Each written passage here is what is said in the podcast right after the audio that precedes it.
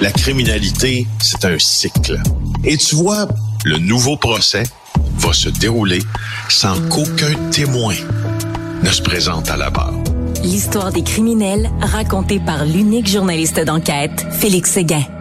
Alors, on a appris, euh, Félix, euh, hier, que prendre des 18 roues, euh, les amener au centre-ville d'une capitale, rester là pendant des semaines, klaxonner, emmerder tout le monde, installer des bains tourbillons dans le plein milieu d'une rue, ce n'étaient pas des activités susceptibles de troubler la paix. C'est ce que dit le juge Richard Mosley. Je m'excuse, mais on a vu les images. Des citoyens redoyer des journalistes aussi. Ben oui. Qu'est-ce que tu en penses de cette décision-là, toi, en disant euh, le recours ben, à, la loi des mesures d'urgence était illégal? T'en penses quoi? Ben, ce que je pense, là, c'est que d'abord, il y a des gens qui, qui fanfaronnent beaucoup aujourd'hui avec cette décision-là, notamment les gens qui euh, sont liés à la droite alternative, ceux qui sont liés aussi au mouvement de contestation des mesures sanitaires et, disons-le aussi, des francs conspirationnistes en disant, vous voyez, ce jugement-là vient nous dire qu'on avait raison de faire ce qu'on a fait. Je veux juste dire que le jugement ne dit pas ça. Il ne dit pas que les gens qui se sont rendus bloquer le centre-ville d'Ottawa, polluer au sens propre comme au sens figuré euh, la vie euh, des citoyens du centre-ville pendant des semaines avaient raison de le faire. Faut aussi dire que euh, la poursuite contre le gouvernement, dans laquelle un juge fédéral a rendu une décision, est intentée par quelques individus et l'Association canadienne des libertés civiles et un autre organisme qui s'appelle la Canadian Constitution Foundation. C'est ça qui était amené devant le juge de la Cour fédérale. Puis le juge de la Cour fédérale euh, reconnaît que l'occupation du centre-ville et le blocage des ports d'entrée sont des enjeux préoccupants qui nécessitaient l'intervention du gouvernement et de la police. Par contre, le seuil, et ça je trouve ça intéressant, c'est que le seuil minimal de la crise nationale qui était requis par la loi pour évoquer la loi des mesures d'urgence n'était pas rencontré. Et hmm. ça, ça vient s'opposer évidemment aux conclusions de la commission Rouleau. Euh, deux choses dans ça moi, je, je, suis pas fermé à l'idée de penser que le seuil minimal n'était pas rencontré. Parce que, rappelle-toi d'une chose, Richard, toute cette affaire-là, le convoi de la liberté puis la paralysie du centre-ville d'Ottawa découle d'une très, très, très mauvaise ah ben, décision policière qui a été basée, et, et en fait, qui était basée sur rien parce que le chef de police d'Ottawa a choisi de ne pas de ne pas tenir compte de renseignements criminels qui, qui lui disaient que tout ça allait partir en couille.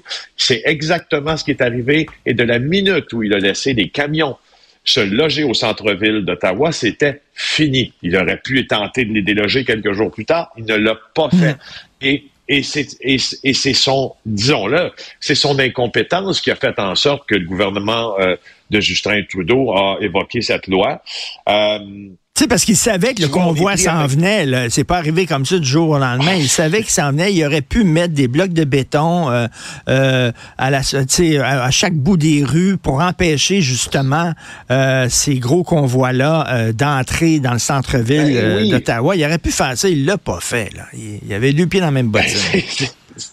Ben, tu sais, oui, ah, ah oui, euh, et, et, beaucoup, parce que tu vois dans ses conclusions, euh, Paul Rouleau, qui est le juge franco-ontarien qui a présidé la commission sur l'utilisation de la loi, euh, lui a dit qu'elle était justifiée, mais possiblement évitable si les choses avaient été faites autrement dès le départ.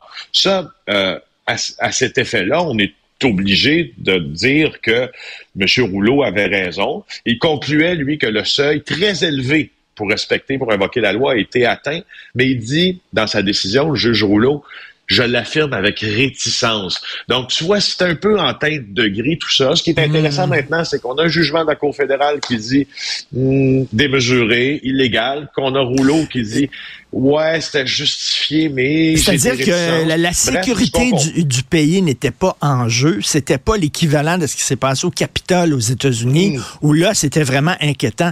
Mais d'un autre côté, là, tu vois l'opposition, et évidemment, ils sont tout contents de voir euh, Trudeau dans l'embarras, et ils disent qu'il aurait dû dialoguer avec ces gens-là. Franchement, est-ce qu'il y a un dialogue qui était possible avec ces gens-là, Félix? Vraiment, là.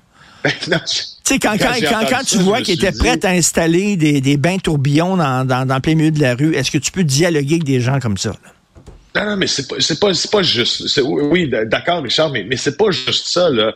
Il y a clairement eu dans ce mouvement-là des, des documents qui ont été euh, présentés par la GRC puis le Service canadien de renseignement de sécurité qui faisaient allusion d'une frange de ce mouvement-là, une infime partie, mais une frange quand même, euh, qui comptait des gens qui étaient armés puis qui ben comptait des gens qui euh, n'avaient aucun problème à recourir à la violence. Je te rappelle. Alors que que les, euh, les, conservateurs de Pierre Poilievre se disent, ben, il aurait pu discuter. Hey, euh, quoi? Ben, je veux dire, est-ce qu'on discute avec des gens qui, dans leur mouvement, ont, ont, ce type d'individus-là?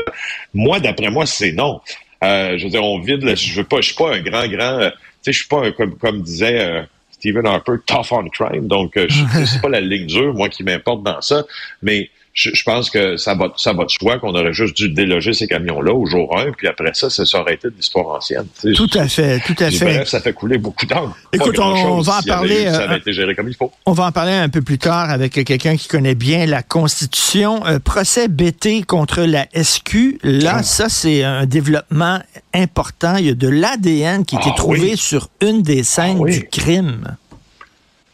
Ben, écoute, le procès euh, de Jonathan Betté qui poursuit la Sûreté du Québec pour 10 millions de dollars commence à nous offrir une fenêtre là qui s'ouvre de plus en plus sur ce qui a été recueilli lorsqu'on a retrouvé le corps de la petite euh, Cédrica Provencher. Pour la première fois, on apprend que parmi les pièces à conviction qui ont été retrouvées sur le site où les ossements ont été découverts, révélaient une preuve d'ADN.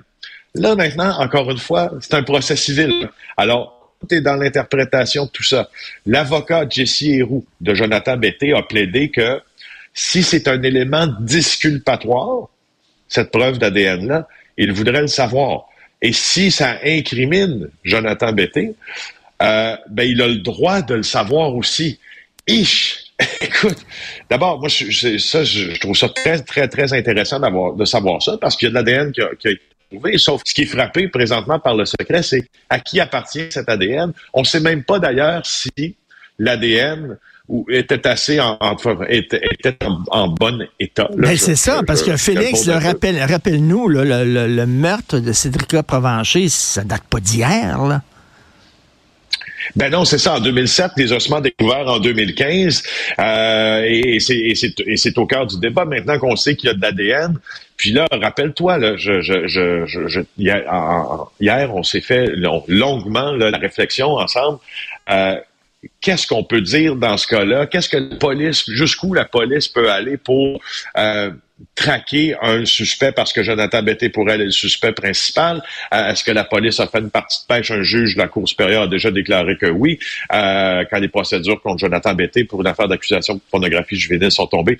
Il y a tout ça là-dedans, mais dans la question de l'ADN maintenant, est-ce que la SQ va dévoiler en salle de cours à qui appartient cet ADN-là, s'il appartient à quelqu'un, je pense que la réponse, ça, c'est un non catégorique. Ça, c'est ben probablement le privilège d'enquête le plus important de pas dire, écoute, mais en même temps, ça me pose d'autres questions. S'il y a un ADN puis il correspond à quelqu'un, euh, c'est pas assez pour arrêter cette personne-là. Moi, on dirait que ça me laisse penser que l'ADN ou il est incomplet ou les tests sont donc concluants. Ben oui, écoute, ça, c'est de l'ADN qui a été trouvé donc sur des objets, peut-être des vêtements, peut-être un fil même de vêtements euh, qu'on a euh, retrouvé et mis dans un petit sac de plastique, j'imagine, quand on a trouvé les ossements.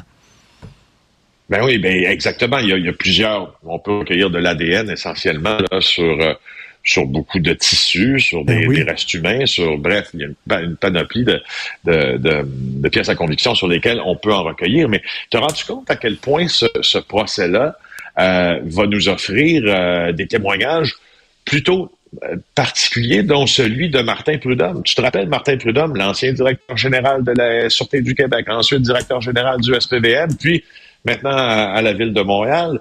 Lui, Martin Prudhomme, là, c'était l'enquêteur principal, c'était lui qui était en charge au début de l'enquête sur Cédrica Provencher. Il en a fait une affaire personnelle au cours de ses années à la Sûreté du Québec. Il n'a jamais lâché le morceau. Et là, euh, on a appris aussi que euh, il va devoir témoigner dans cette affaire-là. Il a été à la barre et il va devoir témoigner. Il pourra pas s'en tirer. Alors, on ne hmm. sait pas quand euh, Martin Prudhomme, l'ancien directeur, va être appelé à la barre, mais on sait que ça va arriver et on sait que quand ça va arriver, tous les regards vont être portés sur lui. Sur le même sujet, Richard. Intéressant. Le juge, hier, dans le procès civil, a refusé un huis clos général. Euh, alors, euh, on en avait on en débattait hier. Mmh, mmh, Qu'est-ce qu'on va pouvoir dire? Qu'est-ce qu'on va pouvoir voir? Comment il va gérer ça, le juge? Alors, Grégory Moore, c'est le nom du juge. Il a pris la décision hier. Pas de huis clos général. Euh, Mais l'ADN, l'ADN, est-ce qu'ils ont retrouvé à qui appartient cet ADN-là? Est-ce qu'ils ont rencontré cette personne-là? Est-ce qu'ils l'ont interrogé? On le sait pas parce que ça fait partie de l'enquête et l'enquête est en cours et c'est certain que les autres vont pas tout dévoiler euh, devant un tribunal. Là. Ils sont en train d'enquêter là-dessus. Ben, moi, en tout cas, je, Richard, je, fais un plus un. Là.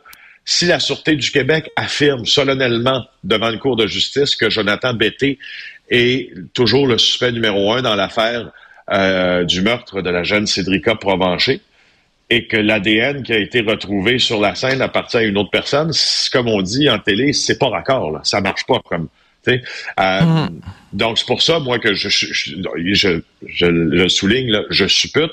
C'est pour ça que je me dis, s'il y a une preuve d'ADN qui reliait un suspect à cet assassinat, à probablement, je présume qu'il aurait été arrêté. Ben Alors c'est ça qui me fait qui me fait déduire que peut-être que cet ADN est en bonne condition qui ne permet pas euh, les tests. Euh, oui, tout à fait. Bonne, bonne déduction. Et bien sûr, en terminant, on voit ça, un autre entraîneur. Là, c'est un entraîneur d'équitation suspendu pour inconduite sexuelle. Écoute, c'est une série noire hallucinante.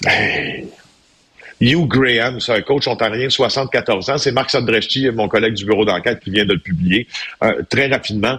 Euh, suspendu en novembre dernier par Canada Équestre, c'est la, fédération qui s'occupe justement de ces sports. Et puis, euh, c'est le deuxième entraîneur en moins de deux ans, après Francis Berger, là, être euh, suspendu. Donc, des gens qui ont des réputations internationales. Je vous invite à retourner lire le dossier sur les abuseurs en série dans le sport amateur, parce que c'est ça dont on parle. On l'a publié dans le journal de Montréal il y a quelques jours. Ça vaut la peine d'aller le revoir. Il semble y avoir un, un problème qu'on tente de régler puis qu'on n'a pas réussi à régler parce que là, plus ça va, puis plus il y en a. Merci beaucoup, Félix. On se reparle demain. Bonne journée. Plaisir. Salut.